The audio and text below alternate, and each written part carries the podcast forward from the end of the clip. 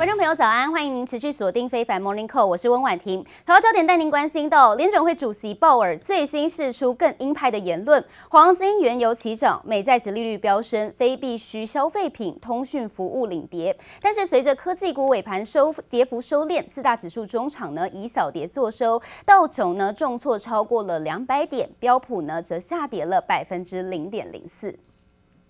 We will take the necessary steps to, ensure, to ensure a return to price stability. In particular, if we conclude that it is appropriate to move more aggressively by raising the federal funds rate by more than 25 basis point at a meeting or meetings, we will do so. And if we determine that we need to tighten beyond common measures of neutral and into a more restrictive stance, we'll do that as well. So today there's a little bit of give back. Uh, some of that directly related to the fact that uh, Jerome Powell uh, speaking uh, at, an event, uh, said that the Fed uh, would be willing to be more aggressive if it was required uh, by levels of inflation that were being experienced. 鲍尔在经济会议上表示，联准会将采取必要措施降低通膨，即便这代表呢会比目前预期的更快提高利率，最终让整体经济放缓。鲍尔直言，在通膨得到控制之前，利率呢将会继续上升，如果有必要，升息幅度可能会超过一码，也就是二十五个基点。当被问到是否会在五月的会议上升息两码，相当五十个基点的时候，鲍尔表示尚未做出这一项决定，但是如果有数据支持，就有可能这么做。但是鲍尔也认为，随时间推移，劳力市场供需方面呢，渴望取得进展，美国经济仍是非常强劲。高通膨风险笼罩着全球，随着俄国入侵乌克兰雪上加霜，西班牙各地涌入数千人走上街头抗议物价飙涨。日本则有专家预言，战争引发的经济制裁让商品进货大幅受限，受通膨打击最大的正是低层零售商。这些依靠大量进货压低成本的日本百元商店，恐怕难以抵挡这波通膨的危机。广场密密麻麻都是人，西班牙各大城周日数千人走上街头抗议食物、电费、燃油什么都涨，就是薪水没涨。Pues mira, la gravedad para la gente es que todos los días tiene que coger el coche, le cuesta más ir, con lo cual los sueldos siguen siendo los mismos o más bajos debido a la inflación que tenemos。民众高举标语，要政府采取措施抑制高物价，也有人受不了，要总理下台负责。西班牙去年能源价格已飙升百分之七十二。高油价吃不消，西班牙卡车司机上周开始发动无限期罢工，要政府降税或提供补助，因为已经无力负担运输成本。Price went up more. Then Putin invaded. Make no mistake, inflation is largely the fault of Putin. 美国总统拜登直指高通膨罪魁祸首就是普廷。乌俄战争让各地通膨雪上加霜，加拿大二月 CPI 年增百分之五点七，创三十年以来最大升幅。To pay four thirty nine for milk. And it went up to like a dollar. Yeah. That's crazy. Like your best bet's to have the whole cow. Before I kind of lived comfortably and didn't worry about every dollar I spent. Now I have to double check and go, uh, you know, is this the time to be buying that thing? 为缓解通膨，加拿大央行三月已启动升息。日本专家就指出，针对俄国的经济制裁其实波及各国经济。由于商品进货更困难，受通膨打击最大的还是低层零售商。依靠大量进货压低成本的百元商店，恐怕最难以抵挡这波危机。记者陈家德、曼冠综合报道。乌俄冲突未解之际，中东紧张情势又升温。伊朗撑腰的叶门胡塞叛军组织上周末攻击了沙乌地阿拉伯至少六个目标。路透指出，这些攻击造成了沙国的炼油厂产量短暂下滑。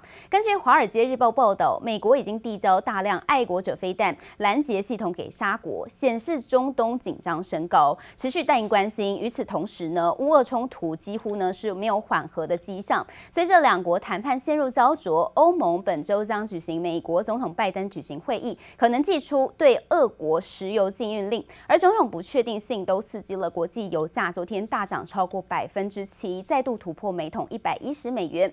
分析师指出，国际油价这波涨势仍有支撑，未来几周可能持续走扬，让油价高档震荡。而我们看一下呢，四月纽约原油的走势是上涨了百分之七点零九，收在每桶一百一十二点一二美元。而另外呢，再看到五月的原油走势呢，也是同样上涨的。好，再带您关心到哦，澳澳洲宣布禁止向俄罗斯出口氧化铝和含铝矿石，以制裁对俄国入侵乌克兰的行为。澳洲表示，俄罗斯近百分之二十的氧化铝需求仰赖澳洲，此举将限制俄国生产铝这项关键出口产品的产能。而澳洲的最新举动使市场更加担心全球铝市供应，让这个铝价呢，昨天盘中跃涨了超过百分之五。分析师指出，澳洲的出口禁令呢是。必将助长铝价的涨势，而铝被广泛用在飞机零件、窗框、铝罐等各类产品。若铝价居高不下，将会对全球通膨造成重大的影响。而乌俄战争导致金属原物料行情大乱，过去两周以来，其镍价格波动异常的剧烈。自上周三恢复交易以来，已经三度放宽涨跌幅限制，但是这个镍价呢，昨天一开盘仍是像自由落体般下跌，触及了该交易所新设定的涨跌幅百百分之十五限制，连吞四根跌停板。尽管呢，LME 已经祭出了暂停交易与设定涨跌幅等手段，仍然无法平息这场妖孽之乱。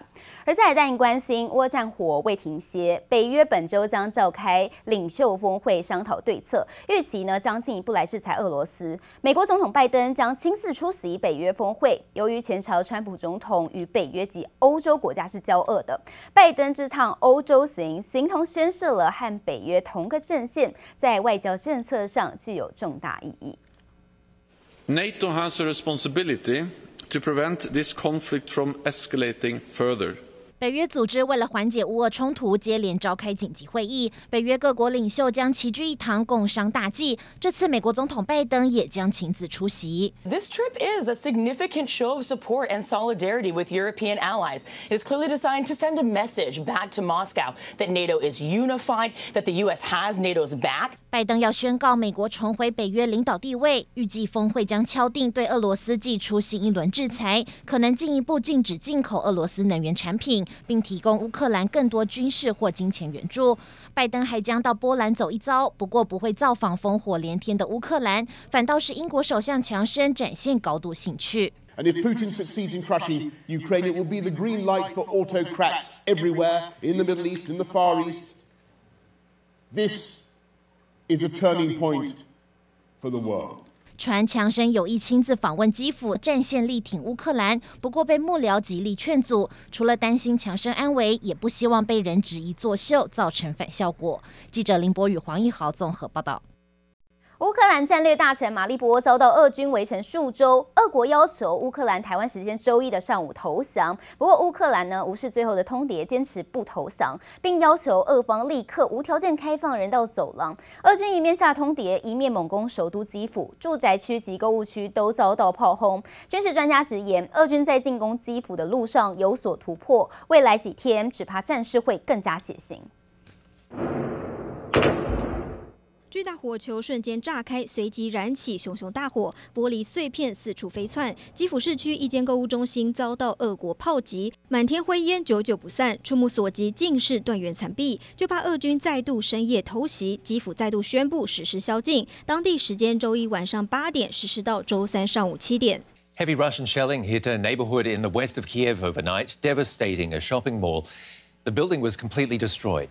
The ruins were still smoldering on Monday morning with smoke emerging. Fires erupted on several floors of the building. Cars in the parking lot went up in flames. 基辅战火猛烈，东部战略城市马利波也还在苦撑。无视俄军下达最后通牒时间已过，拒绝投降。乌克兰副总理早已表态绝不投降，要求俄方立刻无条件开放人道走廊。Ukraine has rejected demands from Russia to surrender the eastern port city of Mariupol. Russia says it would guarantee safe passage out of the city for those who lay down their arms and open humanitarian corridors for trapped civilians. After weeks under siege, Mariupol is cut off from food, water, and other supplies. 多达三十万居民仍被困在马利波，几乎没有食物、饮水和电力。乌克兰总统泽伦斯基表示自己准备和俄罗斯总统普廷和谈，但他警告，如果谈判失败，那就意味两国战争将会演变成第三次世界大战。And do you agree that it wouldn't take much to end up in World War III? Well, nobody knows whether it may have already started. Прем'єр-міністр Ізраїлю пан Беннет намагається знайти переговорний шлях із Росією, і ми за це вдячні за кожне зусилля, щоб раніше чи пізніше з Росією, можливо, в Єрусалімі. Це правильне місце для того, щоб знайти 先前传出乌俄停火条件，由于涉及乌克兰愿不愿意承认克里米亚和顿巴斯独立，可能还得由泽普会当面定夺。记者陈宥嘉、杨启华综合报道。 中国东方航空一架波音七三七客机 MU 五七三五航班，二十一号下午从昆明飞广州途中，在广西梧州坠毁。机组人员呢，包括九名机组员，还有共一百三十二人是生死未卜。事故发生后，中国国家主席习近平指示立即启动应急措施，全力组织搜救，妥善处置善后。广西及邻近省份的消防医疗人员超过千人抵达现场来搜救。东航经初步的核实，飞机上没有外国人。大火猛烈燃烧，浓烟直窜天际，还不时伴随着爆炸声。中国东方航空 MU 五七三五班机坠毁在广西山区，机上一百三十二人生死未卜。如果全数罹难，很可能是中国民航史上最大空难。东航一架波音七三七客机在执行昆明至广州航班任务时，于梧州上空失联，目前已确认该飞机坠毁。机上人员共一百三十二人，其中旅客一百二十三人，机组九人。原定班机周一下午一点十分从云南昆明出发，预计飞行两小时，约下午三点零五分抵达广州白云机场。没想到在半途广西梧州藤县上空发生事故，飞机在两分钟内从九千公尺高空宛如自由落体般断崖式坠落地面。失事现场看到飞机残骸，中国东方航空的字样已经被截成两半。当地民众还看到飞机的机翼及大量的布条挂在树上。飞机证实失事后，东方航空的官网变成黑白。The country has a good aviation safety record that officials have credited to newer planes and strict flying rules. The China Eastern plane was a Boeing 737-89P that was just over six years old. 在东航坠机前，中国已经维持超过十一年没有出现重大飞安意外。目前实际坠毁原因还需要相关单位调查厘清。东航已经先停飞所有波音737-800型的客机。记者李锦综合报道。 中国东方航空这一架搭载一百三十二人的波音七三七客机，周一在广西坠机并引发山火。中国国务院副总理刘鹤呢，率领相关部门官员亲自赶赴事故现场作证。当地机场也聚集了遇难者的家属亲友，每个人脸上都是不可置信，难以接受亲友突然逝去。接到电话的第一时间，他就是比较哽咽的，他的他的母亲。首先呢，他不相信这件事情，然后呢，呃，从我再三的跟他确认了以后呢，然后就哽咽，他就说，啊、呃，他第一时间会赶过来，啊，对，就是他心情非常的难难难过，哦，因为他的他的儿子也就二十九岁。八十多名医护人员、三十六辆救护车赶往现场，更紧急调度了卫星车，确保网络稳定。现场满是飞机的残骸。这场事故恐怕是中国二十一世纪来最大的空难。晚间，当地媒体直击现场采访目击者，目击者表示，现场已经一漆黑一片，救援人员用紧急照明灯彻夜展开救援。事故发生之后，中国国家主席习近平也火速下达指示，还强调要狠抓责任落实。国务院副总理刘鹤因此亲自坐镇进行搜救的调查。由于飞行轨迹显示，班机在两分钟左右急速坠落了超过七千五百公尺。前飞行员指出，这可能是因为飞机传感器失灵导致死亡俯冲，但最终事故原因还必须经过调查认定。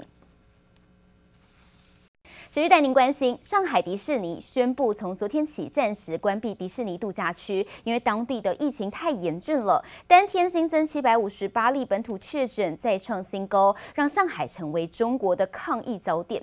光是近三天就筛查超过三千万人次，而疫情再起，除了打击到这个观光产业，航空产业同样是备受冲击。根据统计，单是今年前两个月，中国航空业就亏损了相当一千亿元新台币。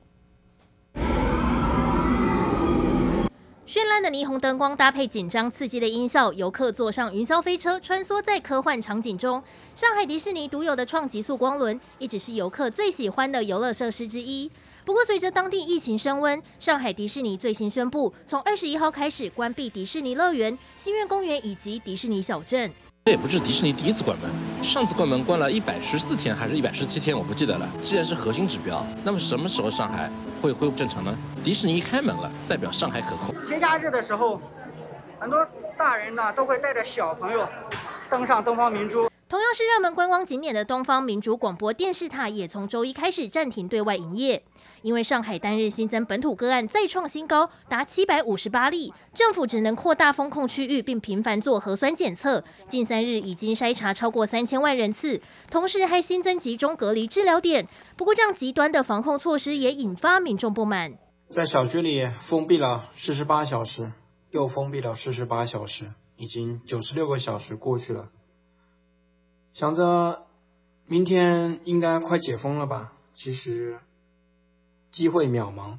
疫情升温冲击的不只有观光产业，中国航空业同样大受打击。统计光是前两个月就亏损近千亿元台币。